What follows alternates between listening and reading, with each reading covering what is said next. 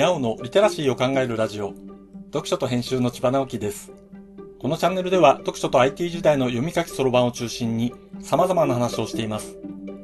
今回のタイトルは、G パイは美味しいよというものです。以前、僕が料理を楽しいと感じるようになったのは、家族に食べてもらうのが嬉しくなったからという話をしました。ただ、料理ができるということは、調理技術があるということだけではないですよね。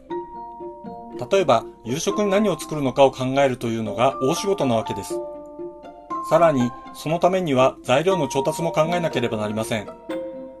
もちろん、冷蔵庫にあるものを使うのも大きな命題になります。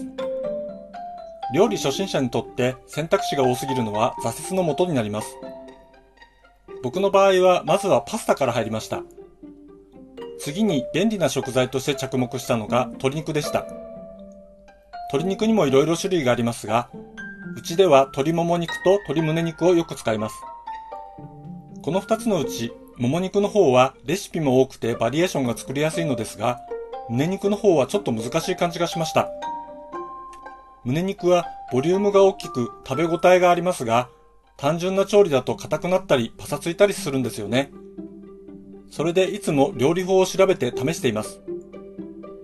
比較的簡単なのは低温調理で作る鶏ハムでしっとり柔らかくできて美味しいし、これを作っておくとそのまま食べるだけではなく、いくつかのバリエーションの料理を作れるというメリットがあります。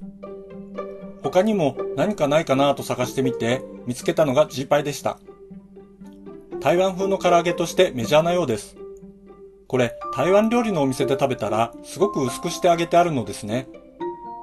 鶏胸肉を叩いて伸ばすのだそうです。やってみたら叩くことで肉が硬くなるのを防げるみたいですね。フランス料理風のソテーでも叩いているのを見たので、割と定番な調理法なのでしょうか。G パイはウーシャンフェンを使うとそれっぽくなります。以前作ったルーロハンでも使うスパイスの粉です。唐揚げにして甘辛いタレをかけるととても美味しいです。家族にもとても喜んでもらいました。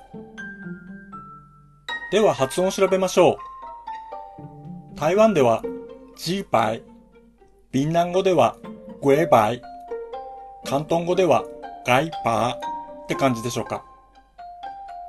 G パイは鶏のステーキという意味のようです。平らに広げた感じはステーキっぽいです。でも、唐揚げだと揚げるという意味のザーをつけてザージーパイなのですが、一般にジーパイと呼ばれているんですって。ザージーパイは鶏のステーキの揚げ物ってことかな。こんな風に調べていくと、がぜん言葉に興味を持てます。言葉を調べていくのは楽しいですね。読書と編集では IT を特別なものではなく常識的なリテラシーとして広める活動をしています。IT リテラシーの基礎を学べるオンライン講座をやっています。詳しい内容については概要欄のリンクから、または読書と編集と検索して猫がトップページに出てくるホームページをご覧ください。